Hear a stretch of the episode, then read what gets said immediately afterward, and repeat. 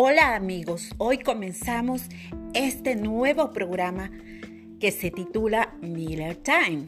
Sí, el tiempo de Miller.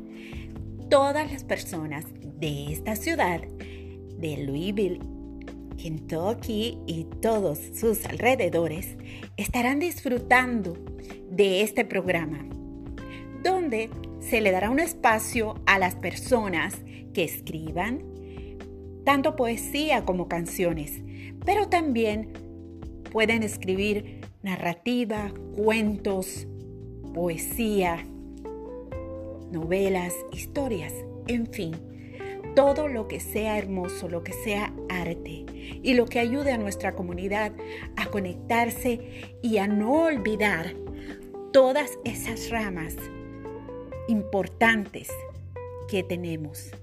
No podemos pasar a otro siglo dejando todo eso perdido. Esto es algo bueno que las nuevas generaciones deben de seguir cultivando.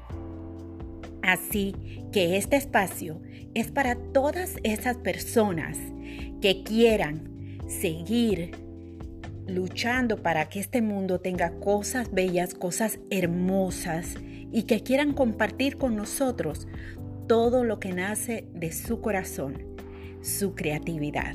Así que este programa es dedicado para todos ustedes. Hoy les compartimos nuestro primer poema llamado El poema del escritor, que su servidora Zenia Miller escribió para ustedes. Y lo escribí con mucho gusto, con todo el cariño del mundo y espero que les haya gustado. Seguiremos con nuevas personas que compartirán su arte con nosotros. Los dejo y nos vemos muy pronto.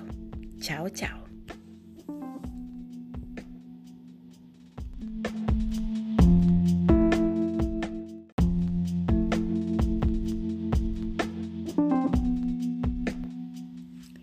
Hola amigos.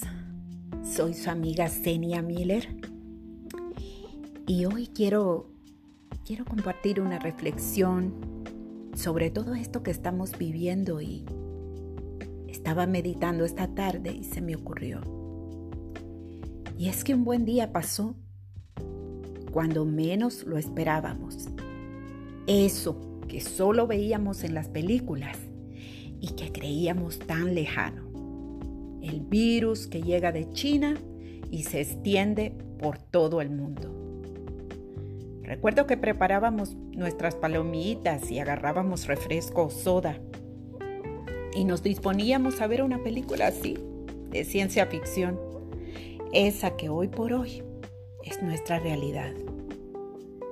Hace todavía unas semanas creíamos que todo estaba controlado que no nos afectaría mucho aquí en América. Y fue solo cuestión de tiempo para que nos alcanzara. En un abrir y cerrar de ojos, todo se paralizó, cerraron lugares públicos, la gente en cuarentena dentro de sus casas, viendo a través de las ventanas, como hacen los gatos, a las ardillas, los gansos y los patos salvajes adueñarse de las calles vacías. En París, los delfines se acercan a las orillas del río Sena y en Venecia, los cisnes nadan tranquilamente. Los satélites nos envían fotografías que nos muestran cómo disminuye la contaminación ambiental.